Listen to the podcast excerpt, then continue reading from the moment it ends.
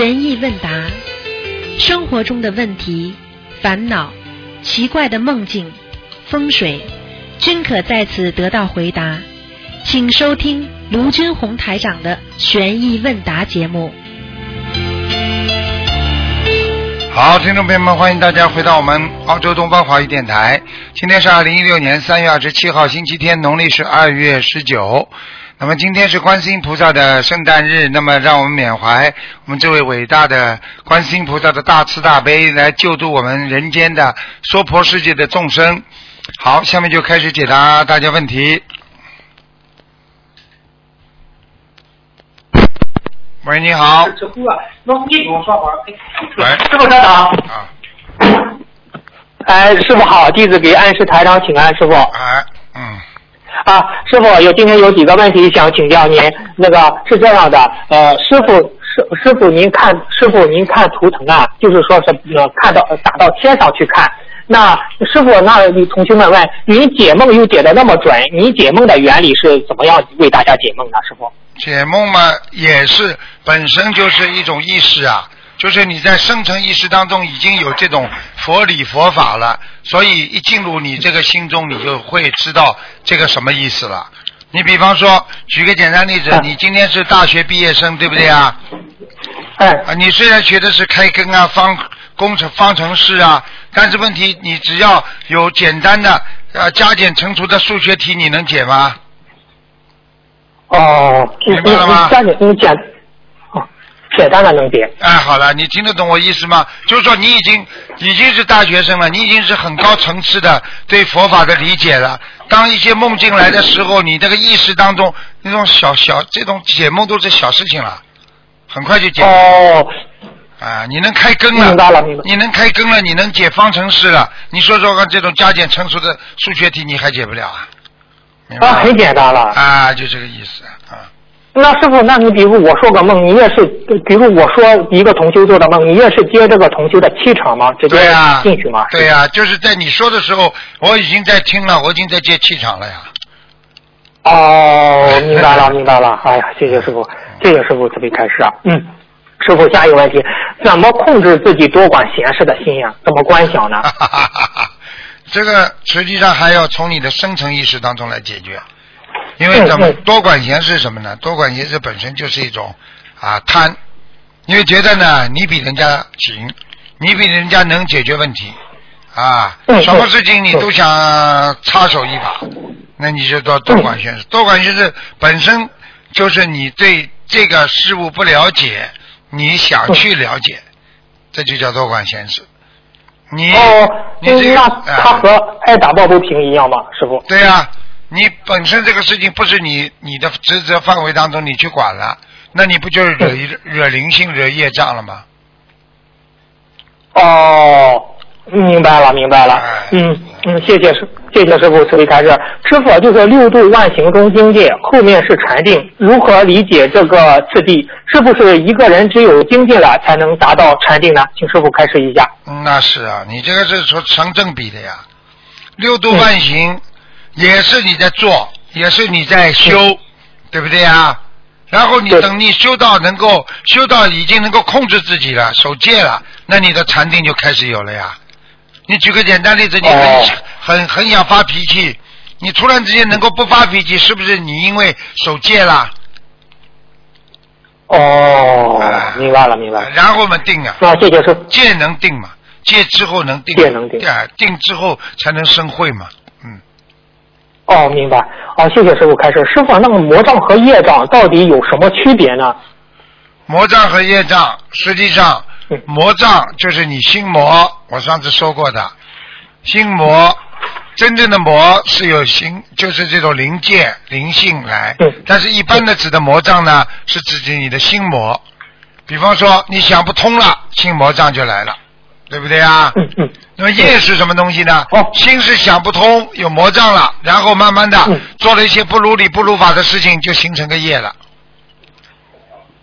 哦，那那师傅，你你您您就是以前就是说过啊，就是业障用礼佛和小房子化解。那魔障师傅曾经开示过念解结咒和化念和消灾消灾咒心化解经，，能心经，啊，心经能不能也用小房子专门求菩萨去去烧小房子去除心魔呢？可以的，完全可以。嗯，完全可以。啊哦，那怎么跟菩萨说呢，师傅？怎么跟菩萨说？就这么说呀，嗯就跟菩萨说呀，去除我心魔呀。嗯。去除我心魔。啊哦，嗯。好的，嗯，谢谢师傅呃慈悲开示。师傅就是你看有个同修，他不是梦到一个地方出现危难嘛，同修就在跪在海海边求菩萨，嗯。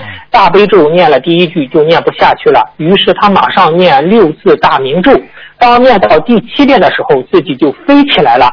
同时也发现有些人在水灾中搭建佛台，请问师傅这是什么意思呢？就是想在心中铸造佛台，铸造菩萨的道场，但是呢，一直不稳，因为心中的杂念太多，心中的嗯。这个这个这个道场就是这个基石不稳，所以才会有水中大佛台，明白吗？哦，那师傅，你说他这个在紧急关头念六字大明咒可以遇难成祥吗？紧急关头叫叫叫观世音菩萨不就可以了？对对对对，嗯，对对对，你叫观世音菩萨，比念大六字大明咒还快呢，还快啊！因为我们是哦拜观音的嘛，是是是，对不对啊？你拜观音，对，你到了时候叫观世音菩萨不就成功了吗？嗯。嗯，明白了明白了，嗯，谢谢师傅慈悲开示。师傅啊，您不是曾经说过，到了无色界天，就是把亡人超度到无色界天吗？可以帮他求菩萨加持他，让他本性开悟。那我们就是现在我们在阳间，就是我们现在是否也可以求菩萨加持我们本性开悟啊？可以啊，我们天天修心就是求的本性开悟呀。哦，嗯，那师傅，我们是在念心经时之前求，还是上香时求？哪种嗯嗯哪种求为上香求比较好啊。哦，上香求比较好。嗯，好的，谢谢师傅慈悲开示。师傅啊，就是说是弟子守则放在佛台上要放多久呢？是念完了放上去，还是磕念完了放上念完了放上去，磕完头就可以收起来吗？还是等香烧完了之后再收起来呢？呃，磕完头就可以。给念完了之后就可以收起来了。嗯，啊，念完了就可以收起来哈。嗯嗯。哎呀，师傅，我再说一个现实例子吧，嗯就是有一个同修，就昨天在微信朋友圈看到一个修我们法，因为我们法门的法师在烧小房子的视频啊，啊上面写着小房子圆满结束。当时这个同修就感觉气场有些不对，但就是说不上哪里不对。当天晚上，他就在翻阅地府审核过的一塔法师念出来的小房子，小房子是 A 4纸张那么大，里面是一张里面有有四张，有有有四小张没有裁开的，但是他看到小房子里的圆圈几乎全是空白的，只有零星几个红点儿。这些小房子，这些不合格的小房子上面都打了大大的红色的叉叉号，嗯，就是那种叉的标记。嗯梦里我就梦里他就感觉很奇怪，怎么法师念的小房子嗯没有把红点点点点满呢？醒来之后，嗯呃呃醒醒来之后就就就就出现，就醒来之后呃他就忘忘记了这个梦境。早上给观世音菩萨磕头的时候，突然这个画面又非常清晰的跳出在他脑海中。嗯哎，请师傅开始一下吧。这还不懂啊？现在我告诉你，现在告诉你，嗯我告诉你，不是说你今天出家，你就是修的好啊，对不对啊？那你今天你今天把头剃了，你你就修得好了，嗯，对你剃度了就好了。每一个人都是这样的，对不对啊？那讲老实话，你这师傅如果我现在叫我两万个徒弟全部剃头剃度，大家都是出家好了，那两万个人里面修得好的、修得坏的都有啊，对不对啊？是的，是的。练财的有没有啊？有啊。所以现在嗯有法现在法师也是修不好啊，所以他们才要出家呀，想许个大愿。所以这些东西呢，应该是应该是比较辩证的讲，对不对啊？我们现在实事求是的讲，对不对？大部分都是很好的，但是有小部分也是修的不好的，没办法的，明白吗？是是是啊，主流是好的师傅，但是嗯，那些还是有些不好的。对呀。对呀、这个谁都不否认的、啊，连对对对连连所有的有关部门全部都不否认的这个问题，对不对呀？对对对，我们应该啊也是辩证的去看待。对呀、啊上次上次不是还有的生孩子啊，还有的嘛怎么怎么怎么做了很多不如理不如法的事情啊，但是并不代表主流是不好啊，对不对呀？对对嗯对对对，嗯啊，明白了明白了，谢谢师傅慈悲开示。师傅啊，就是说，你像我们像现在的青少年，就是有的青少年开始学佛念经、许愿放生嘛，他们也开始吃素了。就是说是现在他们是长个子的时候，就是说如何让他们呢个子长得更高一些？嗯，能呃能这样，嗯，有什么好的方法吗？请师傅开示一下。嗯心灵正，人就会长高；心灵不正，人就长得不高。因为经常动小脑筋的人，除了一个家庭的遗传以外，其他的应该长高的不长高就有问题了。如果爸爸妈妈哦都是比较正常的，这个孩子长来长去长不高，心灵残缺，是啊是啊是啊是啊，明白了吗？对对对。啊，嗯，对对对，师傅您说的太对了。上次您不是嗯那个看图腾嘛？当时嗯我们在在给我看图腾，他在说是不是有一个小姑娘不是个子不长高？师傅直接看出她来了，他说是嗯你做你晚上干什么了？那个小姑娘说写作业了。师傅说你说实话告诉师傅，她承认了她在看小说了。师傅说小说上的灵性已经在她身上了，这样就嗯不长高了。师傅，嗯，对啊，这个骗人没用的，啊，对不对？回避也是没用的，回避的话，天上地下都会给你记住的，明白吗？啊，明白明白，嗯嗯，谢谢师傅慈悲开示，嗯。下一个问题啊，师傅啊，你说现在就是如果病人不愿意忍受痛痛痛啊病痛的折磨，自己要求安乐死，这种安乐死算不算自杀？从佛法角度来说，自己要求安乐死也是属于你就不能弄，就等于一个人、嗯。他自己说话，因为他不清楚，他脑子不清楚，嗯嗯，那他叫你说你把我杀了，你也把他杀了，那照样把你判死刑啊，那不可以的，对，对不对啊？对对对。啊，嗯。他有他的意愿，但是并不代表你就可以做啊，嗯。哦，其实安乐死就是阳寿未到，提前给他解决了，啊，对呀、嗯，他这个对他因果解决了他解决了，他以为不痛苦了，他的精神下去更痛苦啊，啊，哎呀，啊，明白了，明白了。啊那那师傅，你像呃孕妇过了预产期，孩子一直出不来，打催嗯打打催产针把他生出来，是不是也会动孩子的因果呢？师傅？这个应该不算，因为孩子时间太长了，在里边时间太长的话，对妈妈的身体会有伤害的。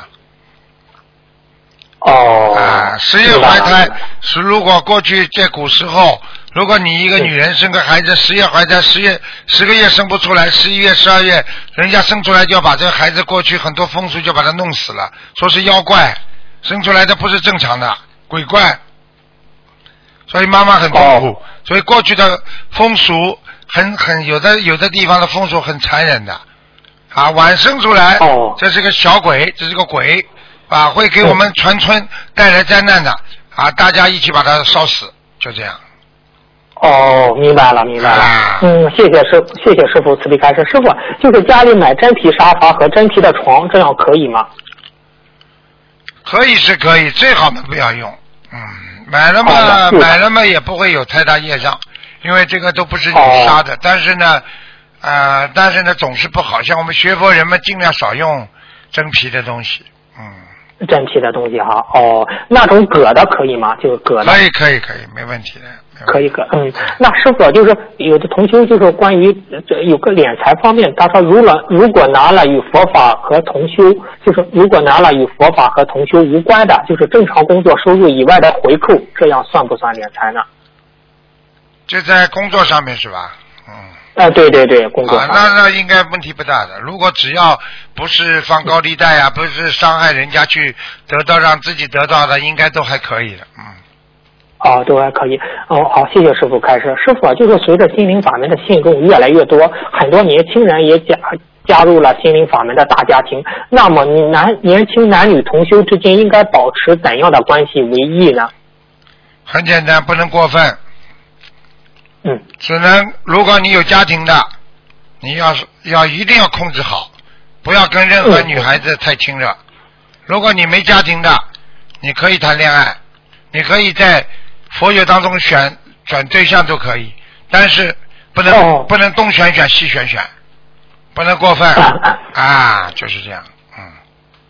那师傅就是想问，你看，那师傅也说了，就很多年轻同修啊，想在自己周围一起修心灵法门的同修中寻找人生的终身伴侣。嗯，师傅他们也是这样想的。对呀、这没错啊，只要不要乱来就可以了，不能东谈谈西谈谈的，因为我没结婚，所以我可以这个谈谈那个谈谈，那个就是思想有问题，那个就是不是好好修行人。你看上了一个就好好谈吧，在谈的当中跟嗯其他人不能有任何关系，不能脚踏啊两头船、三头船都不可以。不可以哈、那师傅，那男女同修之间恋爱应该把握好哪些注意事项呢？全部都要注意，不要吹牛，不要撒谎，不要色眯眯，什么事情都要如理如法，什么事情都要嗯到位。就是说，还没有结婚，不要乱搞，明白吗？嗯嗯，啊，明白明白很。多事情要啊，要懂得怎么样有修养啊，懂得怎么样夫妻双修啊，这个都很重要啊。都很重要。啊，哦，一个人一个人不能谈着恋爱把什么都忘了，把本性都忘了，把善良都忘了，那最后两个人嗯不会有好结果的，明白了吗？明白了，明白了。哎，那师傅，这讲起现在这个现当代社当现在这个社会的婚姻，你现在社会的报纸上都说，现在离婚率都百分呃最高的都达不到百分之四十九了。你像我们现在心灵法门的同修，就是夫妻双修就是最好了，是吧，师傅？那当然了，夫妻双修嘛，就说明两个人境界都提高呀，嗯嗯。嗯，明白明白吗？，好，谢谢师傅。明白，嗯，谢谢师傅慈悲开示。师傅，嗯，有的女同修不是那体质不是较弱啊，较弱嘛？除了念经，能不能做一些辅助性的运动？可因为运动可以增强人的体质，请师傅开示一下。因为师傅说走路可以，除了走路，还有哪些比较适合女同修的运动呢？请师傅开示一下。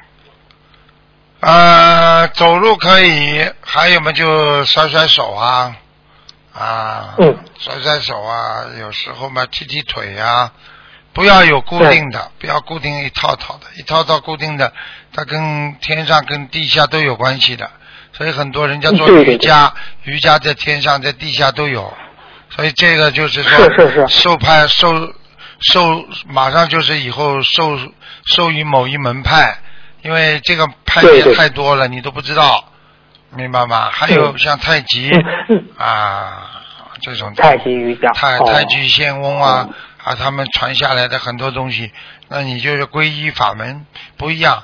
观世音菩萨嘛，就是说我们行住坐卧嗯。都要像个菩萨，嗯。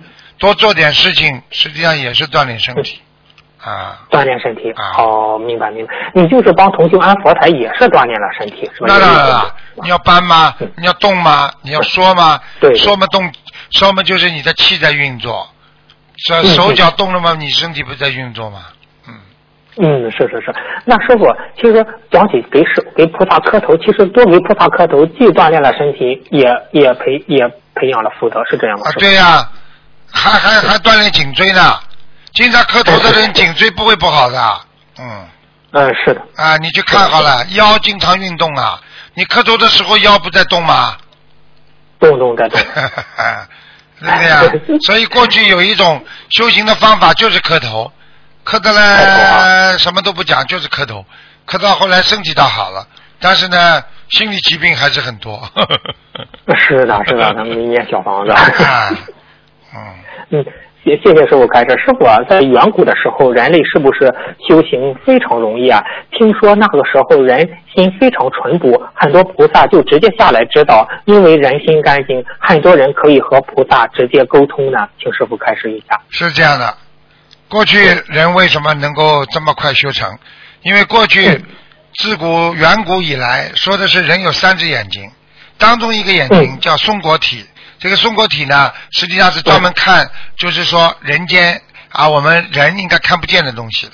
随着时代的变化，随着这个时代的变迁，它慢慢慢慢的人的，就是说像像像那个古古猿人转变到人一样，它慢慢慢慢的把这个松果体就没了，所以就倒到里边去了，所以就看不见了。嗯他他看不见哦，你也看不见他，他也看不见你了。所以过去为什么呢？你去看看很多菩萨当中为什么都点一下一个一个眼睛一样的，这个眼睛呢，实际上它就是能够像杨戬一样，它能够看见，它能够看见鬼，看见菩萨。所以你想想看，一个人能够看见菩萨，能够看见灵性，你说他是不是学佛更快啊？不容易退转的、嗯，是的，是的，是的，啊。嗯，对对对，现在我跟你们讲你们不听，你们因为看不见呀。如果你们哪一天跟我一样看得见，那你们肯定比我还发心的啊！真的是是这样的，就这样道理呀，嗯。师傅师傅，您看得见，但是就是比我们急呀、我们看不到，对呀、特别急、啊。就是爸爸妈妈看得到，以后这个女儿嫁给嫁给这个男的会吃苦的。爸爸妈妈急得不得了，女儿说我就嫁给他，我就要他，他看不见啊。等到被这老公打得一塌糊涂的时候，哭回来了，爸爸妈妈更难过，不就这样吗？对对对对对，啊是吧？师傅，刚才您讲的二郎神杨戬，就是他那种三只眼，就是是呀直接看到。实际实际上，古代很多人都看得见，他们灵感特别好，所以一点就通了，哦一点就通啊，啊，就这样的。哦，他们也容易修行，下来之后很快就修上去了，是这啊，样吗？对呀、而且他们带了一批人呐、他们救了一批人呐、所以他们的目的达到了，啊救了一批人上去成佛了。呵 呵哎呀，是是是是哎，师傅，嗯。啊，谢谢师傅慈悲开示。师傅，您不是最近的录音中开始说莲花一开始种上去的时候就有高低吗？就是说不同的弟子莲花的高低从一开始就不一样，高低是这样吗？师傅？是啊，因为每个人种下去的莲花都不一样的，所以高低也不一样。因为你的境界高高，你送上去的时候，它就自自然而然飘上去，飘得高。你你、哦你身上业障越重，你就算师傅帮你拼命拖上去了，你也上不去了。你到了天上，这朵莲花也上不到高位置啊。哦，那师傅就是说莲花的高低与境界和业障有直接的关系，是那这样吗？当然了师傅？。举个简单例子，啊，对不对啊？我推车啊，五辆车嗯啊，有有几辆车轮子特别活，我一推人家跑得很远，那个轮子呢比较比较重，我一推它跑不远就停下来了，嗯，这个道理啊。哦，明白了。那那师傅，比如那比如说莲花种到了声闻道，如果莲花长长得很大，它将来走的时候可能就就越呃就可能上去以后一下子越过圆觉道，直接到菩萨道，有这个可能吗？都有可能，都有可能。声闻到圆觉哦道，实际上圆觉菩萨他也是菩萨，成为大菩萨。啊，圆觉是什么？哦圆觉就是在佛还没有佛之前，他已经靠自己的这个觉悟啊，靠自己的觉悟，他已经能够到达这个啊自己的这个境界了，啊，已经超脱了，超脱六道了，完全能够明白道理了，所以他叫圆觉嘛。哦啊，现在叫独觉嘛，啊啊，就是因为自己觉得、自己感觉、自己成佛的、自己成菩萨的，明白了吗？啊，明白了。那师傅，比如比如你同学们上了嗯声声闻道，那他们可以天天跟师傅在一起吗？在天上？可以啊，呃，可以啊，但是哦就像现在一样的呀，远一点近一点呀。你们不是都在一个人间吗？为什么有的人看师傅可以看不了？当然可以看了，师傅开法会了，他们就过来了呀。但是平时又不在师傅身边了，嗯，那那在天上的时候，怎么就和师傅很近了？那你至少要到到佛道啊。是的，是的，是的。你到不了佛道的话，你在菩萨道的话，你见见面机会多更多。你如果在声闻道、缘觉道呢，见面机会就少一点。那你到了天道，你见面机会更少了。嗯，是的，是的，啊是的。嗯，我还在想，师傅不是当时说天上有师傅有天上的家吗？有个大房子。我我还在想，哎呀，我在师傅里的大房子里的车库住着也很好啊。你到了上面就不会这么想了。你到上面哦，你如果能够到这个位置，你就不会有车库了。嗯嗯嗯，你就自己大房子了，你已经是自己都是大房子，明白了吗？哦啊，明白了，明白了。嗯嗯，谢谢师傅慈悲开示。师傅啊，人间真的有时空转换通道吗？人类有机会穿越时空回到过去和未来吗？请师傅开示一下。就是不能带肉身呀，灵魂们早就穿越时空了呀。我问你，做梦是不是穿越时空啊？你做梦做到是的是的是的做梦做到古代，做到阴曹地府，做到天上，是不是穿越时空了啦？是的，是的，是的，是的。好了哦，明白了，明白了。所以为什么修行不能带肉身了？带着肉身嘛就不能穿越时空了呀，啊，哦，明白了，明白了嗯，哎，是这样啊。嗯，好的，嗯，谢谢师傅慈悲开示。师傅，您不是喜欢打乒乓球吗？平时有对手吗？没有，哦，那以前以前那那只同学说乒乓球运动对身体非常好，希望您百忙之中能保持这种运动，给您带来你身体健康。不瞒你说，连打乒乓的时间都没有，哎，哎，很想打打。你知道我这次在在在在在在那个那个那个印度尼西亚，他们在酒店里嗯。给我买了一块乒乓板和一个乒乓球，嗯。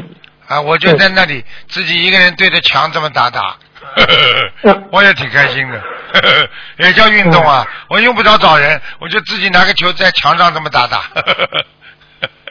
嗯，嗯师傅，哎，真的是您太忙了，真的是。嗯嗯，抽空谢谢。抽空玩两下，只能这样啊，啊，没办法了。哦，嗯哎，我我还以为小鱼是您的对手呢，你找小鱼师兄和一块和你打打。嗯，不行嗯嗯啊，我的水平也不是太高，班队班级的队伍，班队。啊，嗯那是是是师傅谦虚了。嗯，谢谢师傅慈悲开示。师傅啊，嗯，白话佛法中说，坚定的信心可以消除一切恐惧。我们怎样培养一颗坚定的信心，从而在危难来临之前，临时危难来临时不不退缩呢？啊，很简单喽，跟师傅多接触喽，多听哦。嗯嗯啊，对一个人怎么会有信心呢？就是因为多接触呀、比方说嗯，对不对呀？啊，比方说，如果有过去有很多的冤假错案，对不对呀？嗯啊嗯，那个时候特殊的时时候是有很多冤假错案，但是呢，为什么有些人对这个人很有信心呢？啊对不对呀？嗯啊，啊，我们对对那个那个那个那个邓小平同志很有信心啊，很多人就坚信他呀，对不对呀？那不是成功了吗？那坚定的信心怎么来的？坚定信心就能抵制一切自己不好的杂念，要跟对方越来越了了解。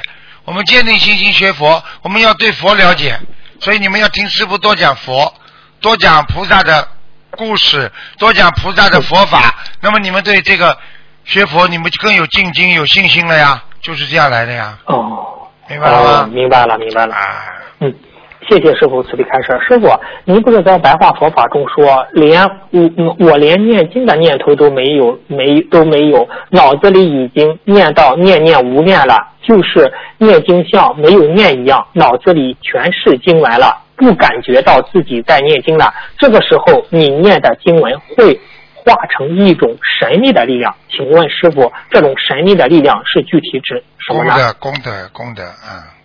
哦，啊明白。就是做好事做的来，已经自己不知道做好事了。这个时候，谁看见你一种生命的力量，就是哦哟，这个好人。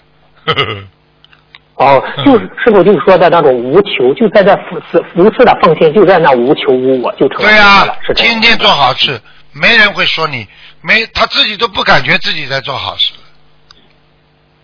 哦，明白了，明白了啊。那师，呃，那师傅，呃，你看，是师傅不是当时不是说过吗？参加法会义工，如果很发心，功德大的话，可以让一个癌症患者好起来。请问师傅，一般癌症病人需要上千张小房子，法会做义工的功德治治愈癌症，是是用功德还给了灵性，从而抵消了这一千多上千多张小房子吗？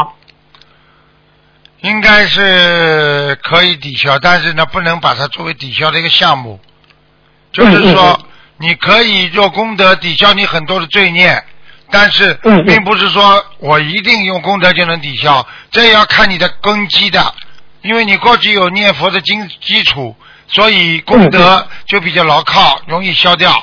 如果你这个人都不念经，你做点功德，你根本消不掉你这个业障，明白吗？哦，那其实是师傅用功德治愈癌症后，还是要念小房子，是这样吗？师傅？对，更要念经哦，更要修心，不能停的。嗯，嗯，明白了，明白了，谢谢师傅慈悲开示。师傅啊，你看，就是说是，嗯，师傅开示过，不是供不同菩萨的水，我们喝了之后所得的营，所就是说每尊菩萨的营养也不同嘛，就就是从阳间来说，嗯我们平时拜菩萨的时候，有时候观世音菩萨不一定来啊，有时候是护法神来。请问师傅，那如果我们某一次上香的时候，观世音菩萨没来，护法神来了，那么我们这一次喝的供观世音菩萨的水的大，就供观世音菩萨的大杯水，还同样有功效吗？请师傅开示一下。概念性的错误。哦，大杯水是供观世音菩萨的，护法神是不能喝的。你供观世音菩萨，哦观世音菩萨意念一到，你这个大杯水就有用了，并不是给观世音菩萨喝的。所以观世音菩萨就是不来，他的意念只要有这个观你们供的观世音菩萨这个佛台在，菩萨就会有加持，明白了吗？哦，明白了。那是否，比如，呃是不是每天菩萨的意念都会都会到呢？还是？那当然了，当然了，啊，你不要说，你不要说菩萨了，你们现在有观音堂的话，对不对啊？很多地方有师傅的像，那你只要有师傅的像，师傅不就到了吗？啊，是明白明白明白。啊，好了，哦，啊，那师傅喝过供过南京菩萨的水，也会让很多事情顺顺利吗？那肯定的，他们都是菩萨，大菩萨，嗯，大菩萨哦，其其实就是那种能量的加持，是吧？对啊、你八十八佛里边任何一尊菩萨的能量都会让你化解冤结的呀，啊，是是是是一样道理嗯。嗯，明白了，明白了，谢谢师傅慈悲开示。那师傅啊，那么求菩萨托梦告知莲花在在不在损耗功德吗？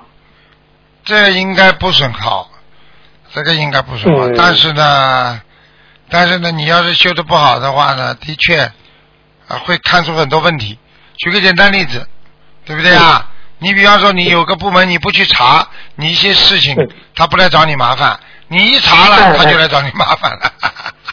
哎，是是是，啊 嗯，对对。因为你一查的话，护法神至少看了你这个人修不修，修的好不好，有没有业障。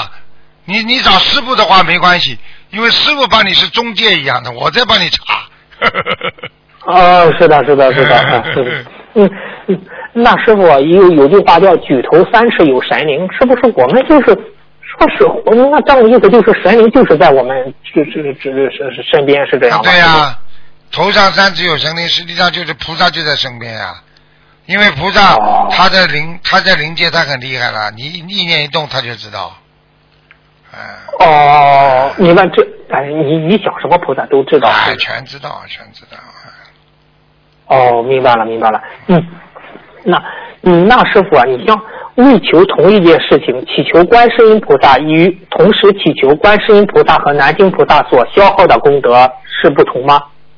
是啊，应该是这么讲的。求观世音菩萨也好，求南京菩萨好，你求的越多，你消耗的功德越大，哦，并不是求哪位菩萨，你只要求的多，你消耗多；求的少，哪位菩萨都一样，没有什么功德消耗。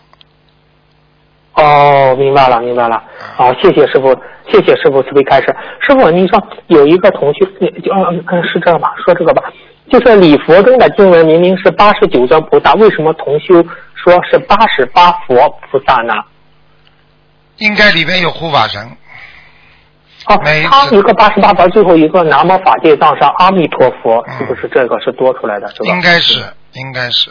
他不是，他就是说，讲到最后呢，实际上这一个字嗯一句话呢，意思就是说，大家都是佛，就这样。哦，是菩明白了，萨，明白了。是菩萨非常慈悲大家，说你们大家也是佛。比方说介绍这个介绍这个介绍到最后说啊，你们也是佛啦，说这个贵宾那个贵宾，好各位贵宾，嗯就这样了。哦，明白了，明白了。啊嗯。啊谢，嗯，谢谢师傅慈悲开示。那师傅啊就是一个人，你看他，嗯，我们念他不是念礼佛大忏悔文，越念越开心，念到最后嘴都笑了，这是宵夜还是对菩萨的不敬啊？那当然了，看你自己的心的呀。一般的嘛，嗯你笑了嘛，开心了呀，开心了就是宵夜了呀。宵夜了这你怎么会对哦菩萨不敬啊？你念经的时候，你又不会看不起菩萨，所以你怎么会不敬呢？那这个意念都不能有。那他说念礼佛过程中不带有忏悔心还开心，是不是有点对菩萨不敬？所以他有些疑惑。啊，在念念经当中不但什么忏悔心就是说说不带有忏悔心，并且还还开心，嗯他就是担心那是不是对菩萨不敬啊，这个是偶然的，不是经常的。啊，不会经常。偶然的就没哦关系了，经常的就是神经病了。啊，明白了，明白了。嗯，谢谢师傅慈悲开示。师傅就是说是，你看，就是有如果就是财布施，就是有人用财布施专门用于打渡人的广告，就是这这种广告点击率大约有十几万。你像这种财布施，是不是也算法布施，还是只算于财布施呢？财布施、法布施啊，无畏布施哦，三施俱全。所以救人的话，三施俱全。嗯，哦，其实他打着广告，广告的就是师傅的内容，他就是也是做了法布施了，是这样的，是吧他？看了，他只要让一个人看了能够改邪归正，他只要看了一个人就看得到，我做的不好，我要学佛，他他就有功德加上去了。哎呀，那那比比如打个比方吧，师傅有个人做了一个弘法的资料，很多人看，看一个他那个功德簿上就给他记一次，就自动记，就自动记知道吗？看十万就自动记10万。所以我有时候觉得很奇怪，所以我有时候觉得，哎呀，有些有些的什么什么什么什么在外面什么传啊，什么什么卖东西啊，哎，他们怎么会知道天上这些东西的？我那个时候我就很奇怪，因为我知道嘛，哎，我说他们用的那些方法倒蛮好的嘛。所以他们很厉害哎，他们也是加分啊、积分啊。实际上，只不过他们的境界不高，他们为了赚钱。那我们救人的话，用菩萨这个多好啊，啊，对不对呀？啊，是的，是的，啊，是的，啊，哦。他是有目的的，他要赚人家钱啊，我们是没目的的，不要人家钱的，啊，对对对，救人的那完全完全两种性质啊，明白了吗？是是是是是啊，哦，嗯，那那你你像我师傅我说的这样，那那也是这种原理，都是给他积累功德，这样有人看就是就一次，今天十个人看了就十个，就给他记录十个人的嗯对啊嗯功德。哦对呀，对呀，对呀，对呀。哦，明白了，谢谢师傅慈悲开示。师傅啊，您就是几年前不是开示过有个开示网，说我们之所以放生鱼，是因为鱼有有特殊的通道可以投人。请问师傅，鱼有特殊的通道可以投人，是不是就是当时说我们心灵法门有专门的嗯通道嘛？当时不是有个老妈妈不是梦到了吗？当时师傅也开示了，是啊是不是这种鱼有特殊投通道投人？是不是针对我们心灵法门佛友，不是还是所有放生的人？所有的所有的啊，所有的，所有的，它是这哦样的，它这个鱼呢，并不是特殊通道，因为你放生过的都都全部得以加持的，因为你用佛光普照他们，所以他们得到加持，他们就可以走特殊通道，明白了吗？哦，明白。那师傅，我们念放生仪式和不念放生仪式，放生的作用和功德差别大吗？呃，百分之二十到三十吧，不会太大，嗯。不会太大。哦，那其实我们念了放生仪式，是不是呃能够让被放生的动物更容易投到一个更大的动物啊？嗯那当然，它很容易投的，一般是投不到人的，但是它可以投了、哦投投了很好的，呃比方说鸡呀、呃鸭呀，嗯或者更大一点动物嗯。一个猪要被杀三百次，它才会投一个人的；一个鸡，哎一个鸡要杀三百次才会投个猪呢。所以一个人嗯投到畜生了之后，很难再回到做人了。所以人生难得就是这么来的呀。所以千万要珍惜人。很多人一辈子就这么完了，结束了。啊，不师傅，哎，师傅，您说我我突然想起来一个新闻啊，就是说是好像是安徽那个地方是怎么样，不是有一条大长的蛇嘛，大蟒蛇嘛，有一天晚上突然雷电交加，结果说是那个蛇被劈死了，就是他们说是蛇要也是要修炼，经过上阶的上天的考核，一旦过了他就修成功了，一旦没过就劈死了，是这样吗，师傅？你说人是不是这样啊？一旦修的好了，上天了；一旦修的不好，那不就是遭雷劈，不是下地狱吗？不一样啊！嗯，是的，是的。啊嗯，就是这样。哦，明白了啊。那师傅啊，古代传说中鲤鱼跳龙门啊，能化身为龙。请问师傅，放生鲤鱼是不是就是能特殊通道投成龙呢？并不是所有的啊。你说说看，鲤鱼跳龙门有几个跳龙门的？他的意思在古代时候讲，鲤鱼能够跳龙门的话，是你是造化了，就是说很不容易的，不是所有的鲤鱼都能跳龙门啊。过去有多少人考状元，有几个考得上的？是的，是的，是的。啊，啊、明白了，明白了。好、谢谢师傅慈悲开示。那师傅，油灯上结的莲花瓣，有时候莲花瓣厚，有时候薄，有时候大，有时候小，不同大小厚度的莲花瓣，是不是代表不同级别的菩萨来了？像这个问题呢，应该是这么讲，并不嗯并这个不要太执着，因为呢，莲花瓣呢，只要菩萨到，它这个莲花都会，它是根据你棉线莲花灯的棉线的厚啊、薄啊，它给你接的，但是并不代表哦。是菩萨的功力啊大啊什么，但是呢，油灯亮啊，这个莲花接的大和小倒是真的有讲究，瓣儿倒没关系的，莲花接的大，那么菩萨多。啊，莲花接的少，菩萨少，并不代表一个大菩萨来和小菩萨来的问题，明白了吗？哦，明白了，明白了。嗯，谢谢师傅慈悲开示。师傅，最后一个问题吧。修心过程中习改习气不容易，但是觉觉知自己的错误习气更是不非常不容易。有时候习以为常，而在不知不觉中造业。如何提升自己对不良习气的觉知力呢？请师傅开示一下。觉知力嘛，要靠自己不停的修呀，天天知道什么可以做，什么不能做，你就有觉悟了呀。你知道这个不能骂人的，你还会骂不啦？你天天自己说我不能骂人，骂人不是好人，那你天天怎么脑子里有觉感觉，所以你还会骂人不啦？就这个道理呀，嗯，明白吗？哦不停的不停的增加正能量，不停的增加一种能够让自己啊啊修成正果的这种善知识的这种善力量，那你就会知道什么对什么错了呀。哦，明白了，明白了，明白了。谢，嗯，谢谢师傅慈悲开示。今天的问题问到这，感恩师傅，嗯感恩观世音菩萨。师傅再见，师傅，。再见再见，嗯。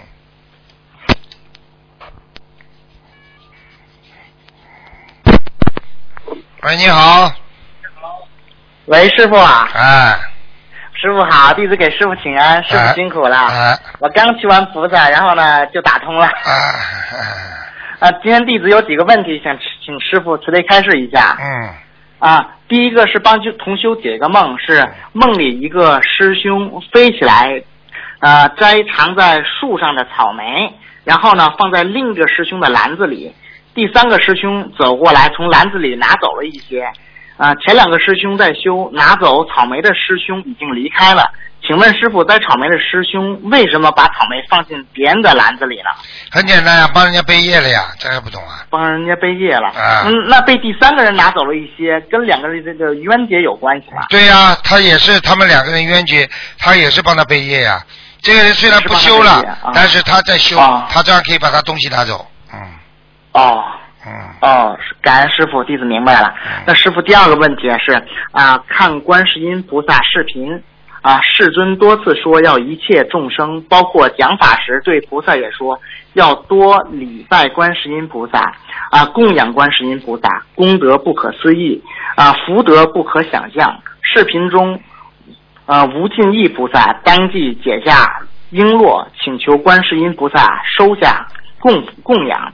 观世音菩萨起初不收，啊、世尊对观世音菩萨说，啊、观世音菩萨应当怜悯众生，收下供养。弟子感觉那不是落英，而是无尽无尽意菩萨的功德，因为影片中说那个璎珞价值百千万，请问师傅是这样吗？是这样的，因为实际上呢，大家用最真诚的一个心去供养观世音菩萨，就像我们现在一样的，我们大家用很崇敬的心，很多人为了观世音菩萨的圣诞日，到很远很远的地方去请花，请了最喜欢的花、来供养菩萨，就是用一颗最诚忠诚的心啊，所以菩萨都能感受到的。所以像这种嗯。都是修的比较好的。所以，当一一个人用自己真诚的心去供养一个人的时候，这个人一般的人家都是不收的，但是人家收下来你的心意，实际上就要帮你担很多业的，明白了吗？哦啊，明白了，师傅。那么师傅啊，当我们以哪怕一袋米、一块钱来供养观世音菩萨的时候，是不是把我们过去的微不足道的福德汇集到观世音菩萨那里，和观世音菩萨无边无际的功德聚集起来，从而让我们得到百千万倍的回报呢？你这个叫做生意，你这种思想是 是小农经济思想，这个是完全是狭隘的，听得懂吗？啊你比方说啊你现在供养观世音菩萨一块钱，你嘴巴里这么讲，你要看的。如果这个人穷的连饭都吃不下，他能够有一块钱，他供养观世音菩萨，他就是能够有百千万亿的功德，听不懂啊？嗯如果你今天要富的来流油，你供一块钱，那就叫吝吝啬，那就叫小气，啊听不懂啊？听得懂？啊，枪毙啊！感恩师傅，感恩师傅啊！那当我们行善、说好话啊、生善念的时候，我们就是在以整个身心供养观世音菩萨。所以说，身口意的供养为大供养。也就是说，当我们有一点点功德，如果顾着自己，怕功德用掉，其实功德真的很快就没有了。而我们以这个功德供养观世音菩萨，可以让我们身心转换，得慧命永存，是这样吗，师傅？应该是这样，但是呢，这是指当你有一定一定的功德的时候，你才能这么做。嗯当你一点功德都没有的话，举个简单例子吧，人间的例子，嗯你一听就明白了。你今天嗯家里有点结攒存的剩余的钱，你可以付到那个银行里去拿利息，对不对啊？嗯可以对对对和互助社里边去，到时候大家分红，道理是一样的，明白了吗？是但是问题你现在连家的饭都吃不下，你说你这钱怎么拿得出来啊？啊，是是是啊，是的，师傅，弟子明白了。嗯感恩师傅。嗯呃，再请师傅解一个梦啊，是前几个星期有个同修节目里解梦，说到一个地区负责人的家里在地府，家家在地府。前几天这个负责人跟菩萨深刻的忏悔了。昨天梦到有同修跟他换两万块钱，他不知道是不是跟自己的错误有关，不知道该许愿二百张还是多少张小房子，请师傅慈悲开示一下。他要赶快请，他要赶快了，他肯定是、啊他肯定是缺的是阴的，不是阳的。哦，他在、哦他在公修组所有的人面前表现出非常的 nice，表现出非常的对人家好，像菩萨一样。但是事实上呢，他做了很多不如理不如法的事情，所以他的给他看到的是以后死掉之后到阴间去，哦，所以他必须要好好的啊念小房子。那师傅就是说，他梦到就是说同修跟他换两万块钱，那是什么意思啊、同修跟他换两万块钱很简单，啊？拿人家的功德来换取他的啊做错的事情，他一定、哦。他一定有很多的做错事情的，就是说他要哦帮人家做更多的善事，他才会聚集众生的功德。这个众生的功德，实际上就是因为他能够去帮助别人，他才会让众生有功德，有众生有功德，他才会有功德。听不懂啊？啊，知道了师傅。一个车间就是说他相当于一个啊车间一样，一个车间，车间嗯主任啊，怎么会有功德的？因为车间大家都努力啊、所以他主任才会有功德。是。那师傅啊，就是说他该不该许愿两百张小房子呢？根本不够，根本不够哈。那这种家已经在地狱、在地府里边了，两百张啊了，那么这种人一看就小气的不得了。那师傅啊，那一般多少张才够啊？像他这种至少两千张两千张啊！哦啊，你慢慢的叫他弄吧，否则就准备到下面去吧。啊啊啊！好的，师傅。嗯，师傅啊，那下一个问题是，有师兄在梦中会不由自主的发大愿，这个大愿比较大，甚至在他醒来时候嘛，他自己都觉得不可思议。请师傅开示一下，这是怎么回事啊？这很简单，心中有大愿是个好事情。嗯虽然不一定做得到，但是要积极的朝着这方面去做，他就会有功德。嗯要做，继续去努力。嗯嗯嗯，知道了，师傅。嗯。那师傅啊，那个那现在流行把男女双方八字排一下，再选日子，不知道在玄学上对不对呀、其实过去古时候就有了，男女啊。如果八字并不是选日子，男女八字判断这两个人能不能作为夫妻呀、这过去啊，这是很有道理的。但是呢，嗯。的确呢，这样的话也会很伤人，因为现在是自由恋爱，如果一排八字排的不好，你把人家拆了怎么办？哎，对对对对。啊，所以这种事情只能随缘了。嗯修心的人不要去排了，没什么好排。啊啊啊！知道了，师傅。那师傅啊，那两个学习心灵法门的孩子结婚前后和当天应该注意什么呢？结婚嘛，就注意啊，注意不要杀生啊，吃喜酒嘛，吃素的呀。吃素。嗯。啊，正常的，正常的结婚生孩子那是正常的，除了除了结婚生孩子，其他的都经常要克制一点，不要去嗯做那些烂事，否则的话道很伤的很厉害的。嗯哦，嗯明白了，师傅。嗯，那师傅啊啊，有同修在没学心灵法门之前，皈依了当地的一个法师，后听人说呢，他修的不如法，就把皈依证在寺庙里烧了。请问师傅要念礼佛吗？要一般这要要念多少遍呢？十九遍，九遍。十九遍。啊，哦，十九遍。好的，师傅，感恩师傅。嗯，啊，师傅啊，那下一个问题是啊，白话佛法里讲，当一个人有点开悟时，要多看引导你开悟人的文章。当你开悟之后再去看，不会迷失方向，就成为真正的开悟，也称为相应开悟。请问师傅，这是不是讲开悟一点之后，不断在生活和法理中验证领悟，最终那个相应是指凡心和佛心合一吗？师傅？嗯，是的，很聪明。这这句理解的，基本上百分之应该达到百分之七十到八十了。嗯啊，嗯明白了，师傅。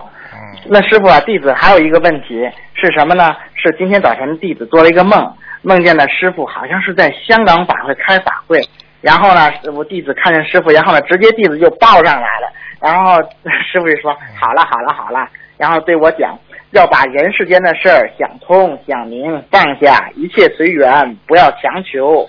知道了吗？我说知道了，师傅嗯。然后师傅您对我说，你以后可以看看六书五经。请问师傅，这个六书五经是什么什么东西啊？什么意思啊？六书五经。对，我知道四书五经是什么，但是师傅在梦您跟我说要看看六书五经，我我醒来之后我就上网查，我说这是什么意思？没有 这是没有，实际上就是叫你先看四书五经四书五经，啊，就是啊传统的东西你要多看。嗯传承的东西都要看。啊好的，师傅，啊，弟子明白了，弟子没有问题了。但是还有一个同修，请问一个师傅问题，请师傅等一下。